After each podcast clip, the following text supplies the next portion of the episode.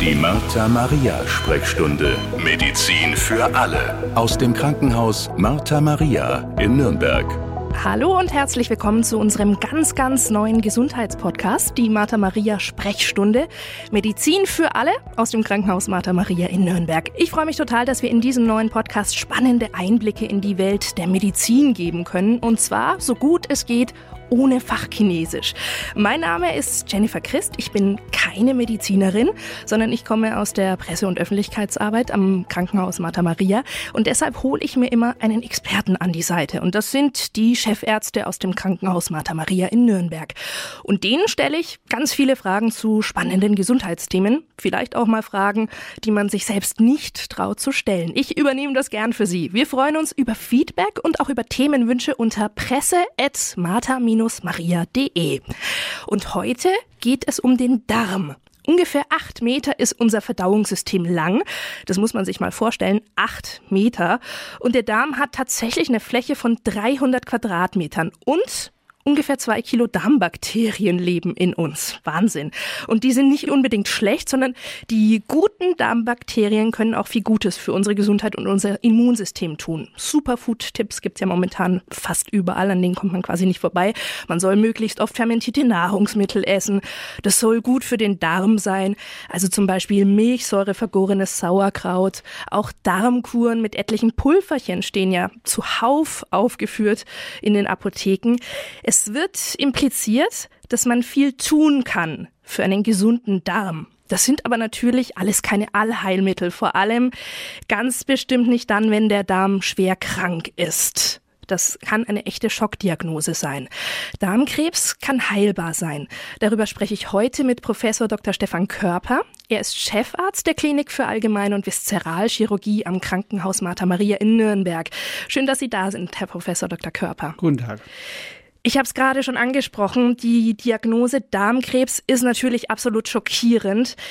Was genau ist denn Darmkrebs eigentlich? Ja, Sie müssen sich vorstellen, die Darmzellen, die teilen sich ganz oft, weil das ist eine Schleimhaut und die Schleimhautzellen teilen sich oft und da geht manchmal was schief. Dann teilen die sich falsch und es entsteht plötzlich ein Geschwür. Zuerst ein kleiner Polyp und aus dem entwickelt sich ein richtiges fehlwachsendes Geschwür, was dann auch dem Menschen richtig schaden kann, weil es überall hinwächst, wo es nicht hinwachsen soll. Und diese Krebsgeschwür äh, verzweigt sich, metastasiert und äh, geht in andere Organe. Und das ist das Problem des Krebses an sich, weil es eben nicht nur in der fehlgesteuerten Zellformation des Darmes bleiben muss. Gibt es denn da spezielle Risikofaktoren für Darmkrebs? Ja, also zunächst einmal äh, ist natürlich gesunde Ernährung wichtig. Sie hatten es ja eben angesprochen. Es gibt sehr viele Möglichkeiten, sich gut zu ernähren. Man sollte natürlich die fränkische Kost nicht unbedingt vermeiden, obwohl sie nicht immer die gesündeste ist. Aber grob orientiert muss man sagen, viel Fleisch ist schlecht. Da hat der Vegetarier Vorteile. Aber es heißt natürlich nicht, dass sie kein Fleisch essen dürfen. Also es ist immer so eine, eine Empfehlung, dass man sagt, nicht zu viel Fleisch. Gesunde Ernährung, äh, ballaststoffreiche Kost, das ist sicherlich wichtig. Auf der anderen Seite gibt es natürlich äh, Menschen, die äh, allein von ihrer Genetik her, von ihrer Erbsubstanz ein höheres Risiko haben. Denn mhm. so, wenn Sie wissen, dass Ihr Vater oder Ihre Mutter oder Geschwister an Krebs erkrankt sind, insbesondere an, an Darmkrebs, dann müssen Sie etwas mehr Vorsicht üben, weil dann ist die Möglichkeit gegeben, dass auch Sie die Möglichkeit haben, Darmkrebs zu entwickeln. Das heißt, ein genetischer vererbbarer Faktor ist sicherlich ein wesentlicher Risikofaktor. Okay, Sie haben gesagt, ähm, dann müssen Sie etwas mehr Vorsicht üben. Das heißt, wie kann man denn vorbeugen oder kann man überhaupt vorbeugen? Ja, das ist äh, eine ganz, ganz äh, wichtige Sache. In, in den letzten Jahren hat sich das auch gut entwickelt. Wir können viele Krebsgeschwüre vorzeitig erkennen, bevor sie überhaupt Krebs geworden sind und die dann entfernen. Die Krebsvorsorge, das heißt, beginnt ganz harmlos mit Teststreifen mit Blut im Stuhl, die man äh, untersuchen kann. Wenn Sie Blut im Stuhl haben, ist das immer das allererste Alarmzeichen.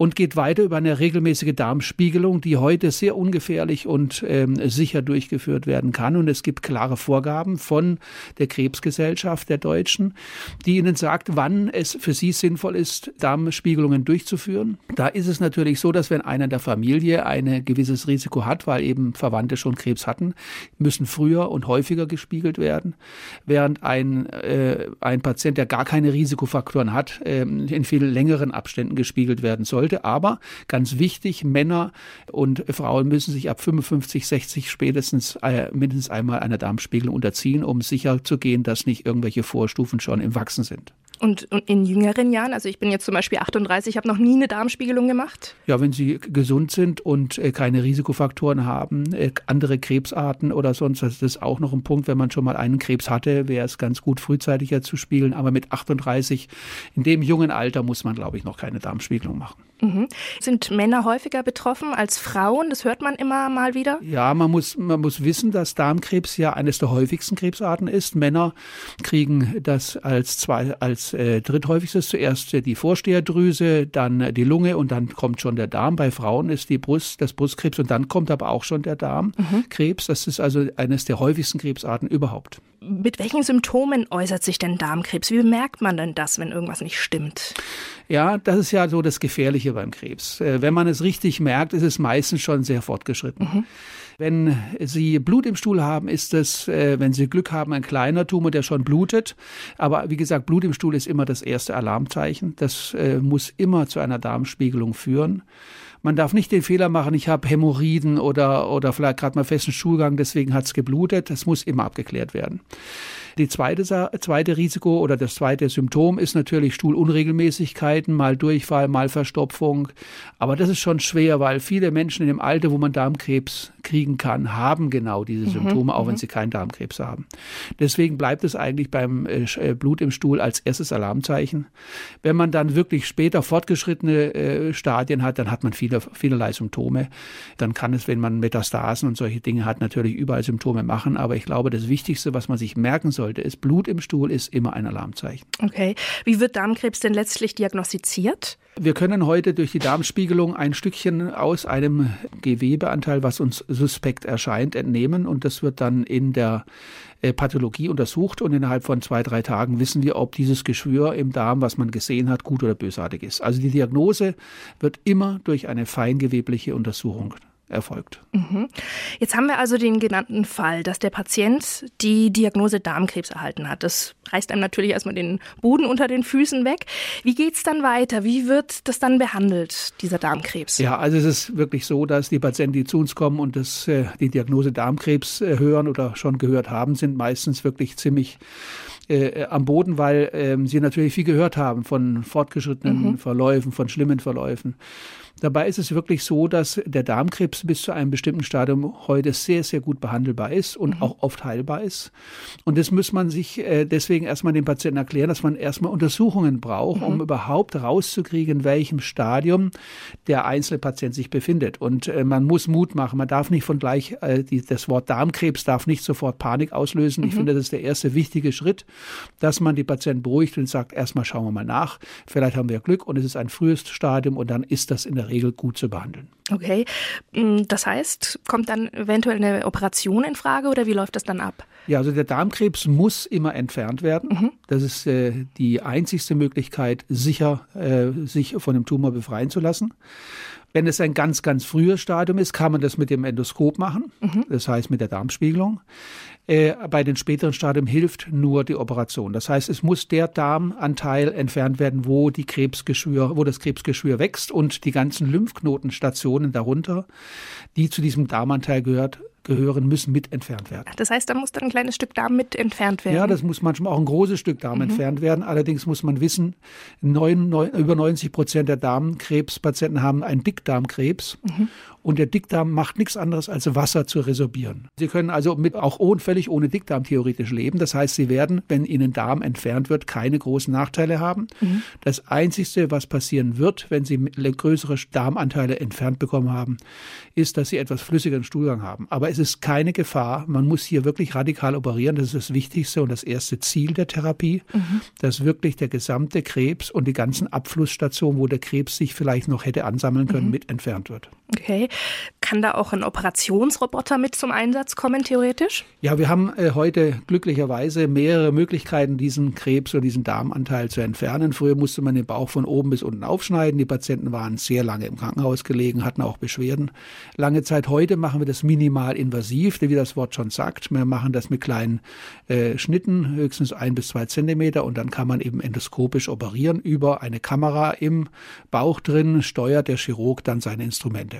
Die weitere Entwicklung, das ist das Allerneueste, ist, dass diese Instrumente nicht von der Hand direkt gesteuert werden, sondern dass diese Instrumente über einen Roboter angeschlossen an einer Konsole ganz fein gesteuert werden können. Das ist praktisch die neueste, modernste Methode, einen Darmanteil zu entfernen. Und haben Sie auch am Krankenhaus Martha Maria so einen Operationsroboter? Ja, seit einem Jahr äh, nutzen wir den Da Vinci-Roboter sehr erfolgreich. Und Patienten merken es, auch und wir merken es, Patienten werden früher entlassen. Sie haben einfach weniger Beschwerden, weil das Trauma, das heißt die Verletzung, die man ja in während der Operation durchführen muss, viel geringer ist. Man operiert präziser, genauer, es blutet weniger. Man kann die Nerven schonen, die man ja dann viel besser sieht, weil man mit der Kamera im Bauch direkt vor Ort ist. Das kann man sich als Laie gar nicht vorstellen, dass man praktisch, obwohl man gar nicht da ist, man sitzt an der Konsole, aber man hat ein ganz riesengroßes Bild vor sich, dreidimensional mit einer speziellen äh, Okular, wo man reinschaut, dreidimensionales Bild und kann dann wunderschön wirklich die Strukturen schonen, die nicht verletzt werden sollen und dadurch haben die Patienten nach der Operation deutlich weniger Beschwerden. Ich stelle mir das jetzt so vor wie so eine Playstation, also eine Konsole und ein riesengroßes Bild. Ja, man sagt immer, die jüngere Generation, die heranwächst in der Chirurgie, die werden damit, die sind damit schon aufgewachsen, mhm. die können, kommen, können können am besten damit umgehen, wird wahrscheinlich auch so sein. Aber ähm, ich denke, jeder, der sich damit beschäftigt, kann das gut lernen, weil es geht letztendlich die Operation selber, das Prinzip der Operation, was entfernt wird, ist ja immer noch das Gleiche. Es ist nur die Durchführung, die jetzt mhm. eben präziser und einfach ist. Und da muss man schon mit den Füßen und mit den Armen gleichzeitig arbeiten. Mit den Füßen und mit den Armen.